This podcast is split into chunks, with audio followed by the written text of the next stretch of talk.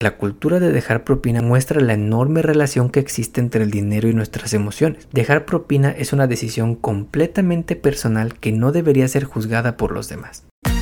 En el Taco Financiero Podcast hablamos sobre el poder de la educación financiera, economía y finanzas. Analizamos lo que está pasando en la economía y cómo afecta a tu bolsillo para que puedas tomar las mejores decisiones que beneficien a tu economía familiar.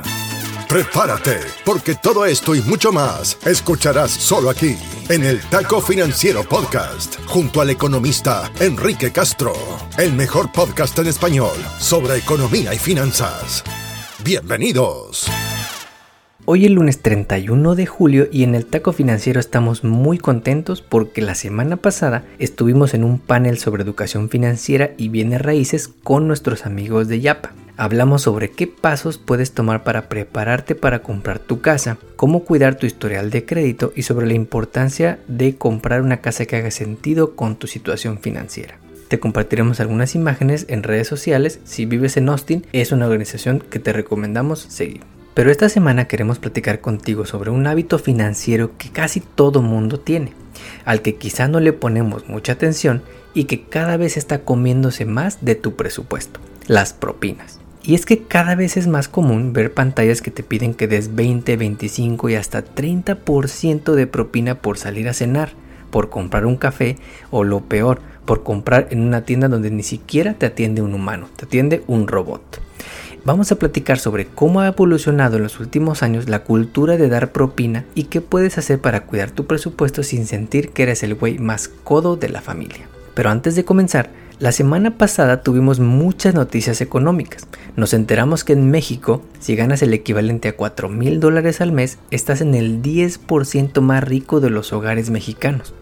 Tuvimos otro aumento en las tasas de interés en Estados Unidos porque la economía todavía se ve buena, lo cual fue confirmado por el dato del PIB o GDP en Estados Unidos, que creció a una tasa de 2.4% anualizado en los últimos tres meses. Pero también la semana pasada en el equipo del taco financiero fuimos presas de la tendencia y fuimos a ver la película de Barbie, que rompió récords registrando el mejor debut de una película dirigida por una mujer en la historia del cine. Así de impresionante fue el impacto de la película de Barbie. Finalmente, la semana pasada atendimos una sesión informativa muy buena con un par de congresistas del estado de Texas que nos confirmó algo que ya sabíamos. Esta sesión actual del Congreso tejano ha sido de las peores para el medio ambiente, de las peores para la diversidad y la inclusión, y para resolver el enorme problema de educación pública que tiene el estado de Texas. Pero la esperanza muere al último y por eso es que muchos damos nuestro dinero, tiempo y talentos para contribuir a que las cosas estén mejor.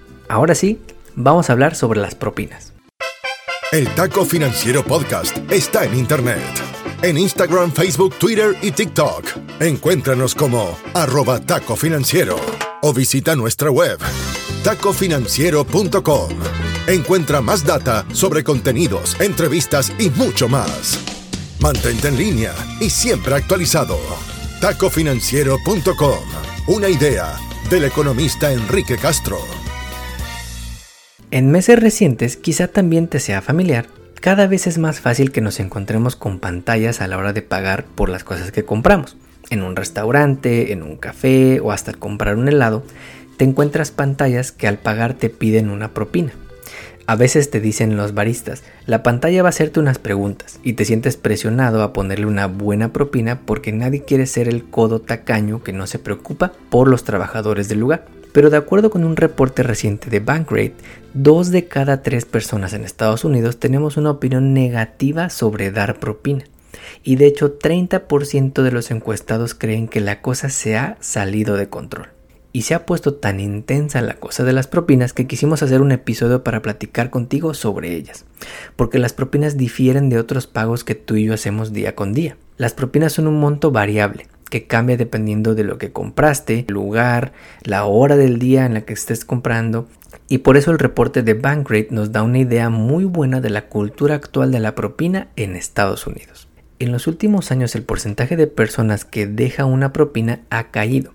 Actualmente solo 65% de las personas dejamos propina, cuando en 2019 esta cifra era casi 77% o casi 8 de cada 10. Las mujeres en particular dejan más propina que los hombres, los hombres somos más codos, pues 60% de ellas deja propina versus 46% de los hombres. Al mismo tiempo, las generaciones más jóvenes tendemos a dejar menos propina.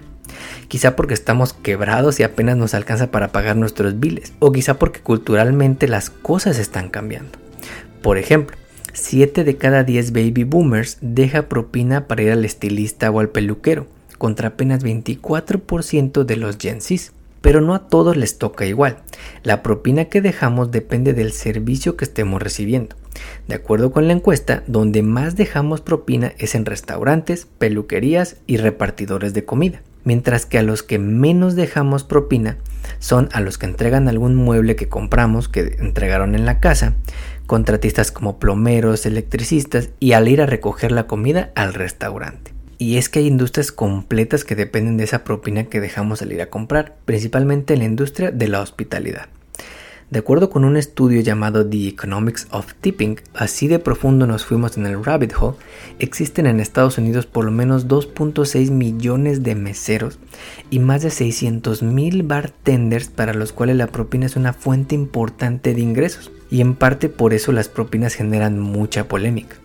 Por un lado, hay quien dice que las propinas le ayudan a los trabajadores que dependen de estos ingresos, y esto hace que 44% de las personas en el país demos una propina de por lo menos 20% al ir a un restaurante. De acuerdo con cifras oficiales, sin embargo, el salario de las personas que trabajan por propinas, conocidos como tip workers, es un salario mínimo de 2 dólares y 13 centavos la hora. Imagínate eso, es menos de un tercio del salario mínimo federal y muchísimo menos que cualquier trabajo regular. Se estima que las propinas pueden llegar a ser hasta 60% del salario de estos trabajadores, lo cual los hace muy vulnerables y muy dependientes de nuestra generosidad.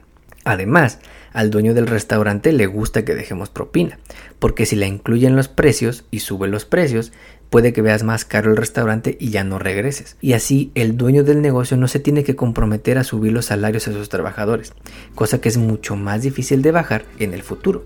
Una vez que suben los salarios es muy difícil que los puedas bajar otra vez. Pero recientemente con el uso masivo de la tecnología y de las terminales de punto de venta y con la pandemia, una forma de recompensar a los trabajadores en la industria restaurantera fue que diéramos más propina. La cultura de dar propina creció al grado de que encuentras bares y restaurantes aquí en Austin donde te sugieren hasta el 35% de propina al pagar la cuenta. Es una grosería. Y esto nos lleva al otro lado, a clientes que quizá pensamos que los restaurantes deberían pagarle mejor a sus trabajadores para que no tengan que depender de que les dejes una propina tan grande. Y esto se ve además en los datos. A una de cada tres personas nos molesta que nos sugieran cuánto dejar de propina, lo cual tiene sentido. Nadie sabe cuál es nuestra situación financiera. Con la elevada inflación que vivimos y el aumento en el costo de la vida, quizá apenas nos alcanza para nuestras necesidades y salir una vez al mes, y no nos gusta la presión de tener que dejar 20, 25, 30% de propina. Y es que además, si le sumas que en otros países la cultura de la propina es muy diferente a Estados Unidos, te das cuenta de las cosas. En países latinoamericanos, por ejemplo, en Centroamérica y también en México, es culturalmente aceptado que dejes un 10 a 15% de propina. Ya si se la volaron con el servicio y estuvo muy cabrón, puedes dejar un 20% y te estás rifando como cliente. En regiones como Asia, dejar propina es muchísimo menos común y dicen que hasta se pueden ofender si les dejas propina. Una vez nos tocó a nosotros estar en Tokio y nos sentimos bien apenados cuando quisimos dejar propina al maletero del hotel y nos negó la propina. Literalmente nos devolvió el dinero y dijo que era su trabajo. Así que como puedes ver, la cultura de dejar propina es complicada lo que nos queda claro es que el uso de la tecnología y los cambios en los hábitos que agarramos desde la pandemia están presionando cada vez más nuestros bolsillos y están teniendo un mayor peso las emociones que sentimos alrededor del dinero y de dejar propina.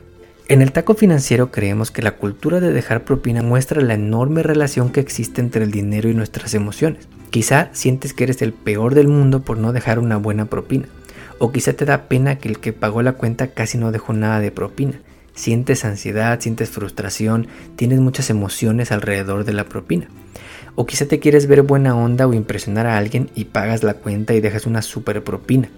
O quizás simplemente quieres tu café del Starbucks y no entiendes por qué tienes que dejar 20% de propina cuando no te dieron un servicio muy bueno. Todos estos tabúes y emociones hay que analizarlos porque al final dejar propina es una decisión completamente personal que no debería ser juzgada por los demás. Así que también queremos escuchar de ti. Cuéntanos, ¿tú estás acostumbrado a dejar propina? Y si sí, ¿qué porcentaje se te hace un buen porcentaje para dejar a la hora de ir a un restaurante? Como siempre, te agradecemos que compartas este episodio y que nos pongas 5 estrellas en la plataforma de podcast donde nos escuches. Nos ayudas así a llegar a más paisanos.